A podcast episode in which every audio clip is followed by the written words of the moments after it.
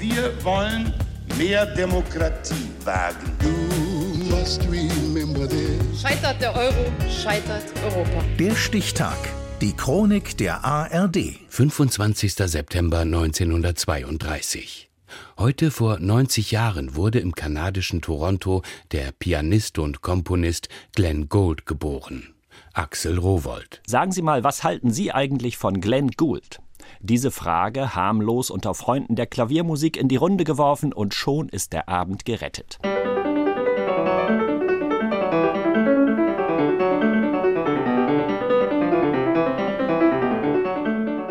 Glenn Gould, sensationell, der Beste. Oder so. Fürchterlich, ich kann das nicht hören. Gängig sind ungefähr diese beiden Ansichten und nichts dazwischen. Ein Naja, geht so gibt es bei Glenn Gould nicht. Er polarisiert.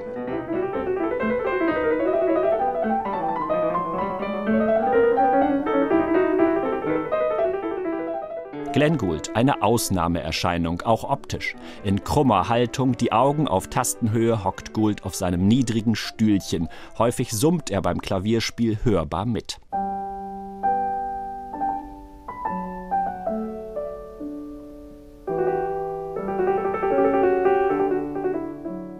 Die Goldberg-Variationen von Johann Sebastian Bach. 1955 ist dies nicht nur Goulds erste Plattenaufnahme, sondern der Welterfolg schlechthin. So klar und transparent, aber eben gar nicht kalt und nüchtern ist Bach wohl nie zuvor zu hören gewesen. 23 ist Gould damals und wird zum Star. Sicher auch, weil sein fesches Antlitz den Illustrierten gefällt. Seine Eltern im kanadischen Toronto sind Musiker und Einzelkind Glenn spielt lieber Klavier als Fußball.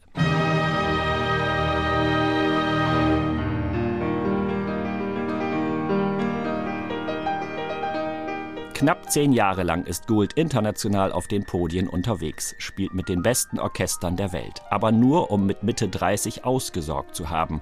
Von da an arbeitet er ausschließlich zurückgezogen im Tonstudio. Bis zu seinem Tod mit gerade mal 50 Jahren.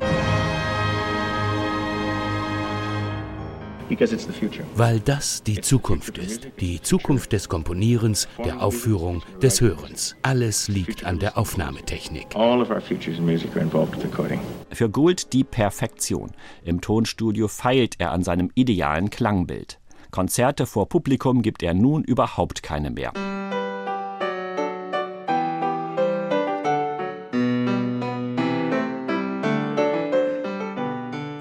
Ich verabscheue das Publikum.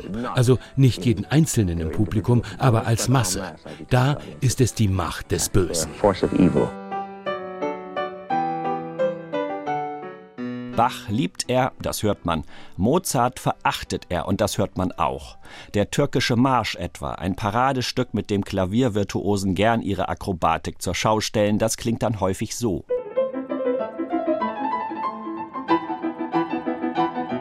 Gould nimmt diese Zirkusnummer komplett auseinander.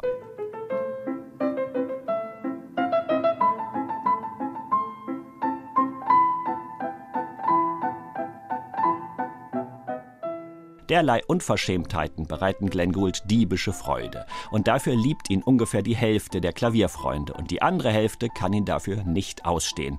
Geboren wurde der dennoch legendäre Pianist Glenn Gould heute vor 90 Jahren. Der Stichtag. Die Chronik von ARD und Deutschlandfunk Kultur. Produziert von Radio Bremen.